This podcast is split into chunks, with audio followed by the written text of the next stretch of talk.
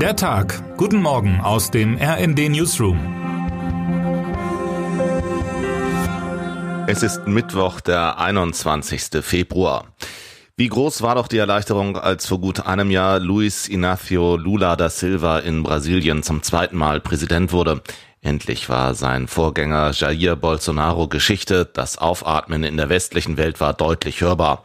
Als Bruder im Geiste Donald Trumps, als gewissenloser Zerstörer des Regenwalds und Corona-Leugner hatte sich Bolsonaro in Europa einen Namen als unerschütterlicher Rechtspopulist gemacht. Mit Lula wiederum, der von 2003 bis 2011 schon einmal Präsident war, konnte alles nur besser werden, dachte man. Heute, ein Jahr später, ist man im Westen eine Ernüchterung reicher.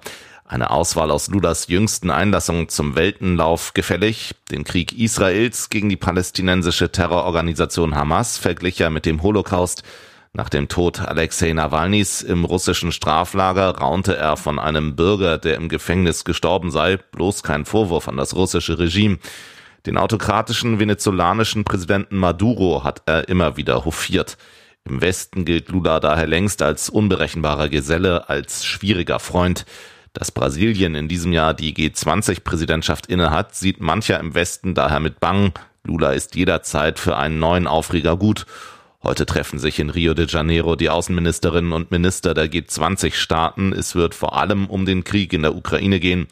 Lula, so analysiert unser Korrespondent Tobias Käufer, hat aus seiner Ablehnung des Westens ein Geschäftsmodell gemacht. Auch für die Ukraine heißt das letztlich nichts Gutes. Was haben Sigmar Gabriel, Franz Müntefering, Johannes Rau und Helmut Schmidt gemeinsam außer ihrem SPD-Parteibuch? Sie waren bzw. sind Mitglieder beim Reichsbanner Schwarz-Rot-Gold.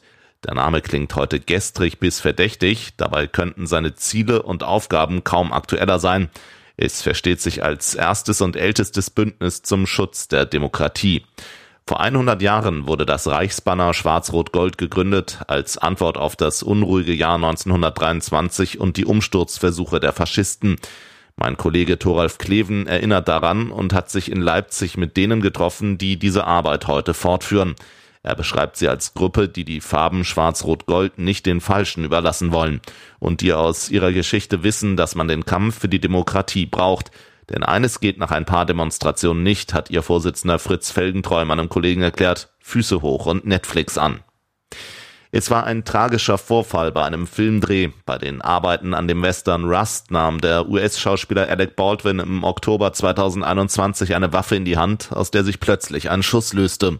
Ob er wirklich nicht abgedrückt hat, wie er bis heute behauptet, ist nicht klar. Fest steht aber, dass die Waffe entgegen allen Regeln mit einer echten Patrone geladen war, die die Kamerafrau Helena Hutchins tödlich traf. In dem Fall gibt es viele offene Fragen. Der Prozess gegen die Waffenmeisterin Hannah Gutierrez Reed, der heute in Santa Fe beginnt, soll erste Antworten liefern und dazu beitragen, dass sich ein solches Unglück nicht wiederholt. Wer heute wichtig wird. Robert Habeck steht heute ein anspruchsvoller Termin bevor. Bei der Vorstellung des Jahreswirtschaftsberichts muss der Bundeswirtschaftsminister die Situation realistisch beschreiben und zugleich mit einem Hauch von Zuversicht einen Weg beschreiben, wie sie sich demnächst bessern könnte. Klar ist schon jetzt, dass die Bundesregierung in diesem Jahr nur noch mit einem äußerst bescheidenen Wachstum von 0,2 Prozent rechnet. Dramatisch schlecht nannte Habeck die Situation schon in der vergangenen Woche. Bundesfinanzminister Christian Lindner beschrieb sie als nachgerade peinlich. Die Öffentlichkeit, so viel kann man sagen, ist schon mal bestens vorbereitet auf das, was heute folgt. Und damit wünschen wir Ihnen einen guten Start in den Tag. Text Thorsten Fuchs, am Mikrofon Tim Britztrup. Mit rnd.de, der Webseite des Redaktionsnetzwerks Deutschland, halten wir Sie durchgehend auf dem neuesten Stand. Alle Artikel aus diesem Newsletter finden Sie immer auf rnd.de slash der Tag.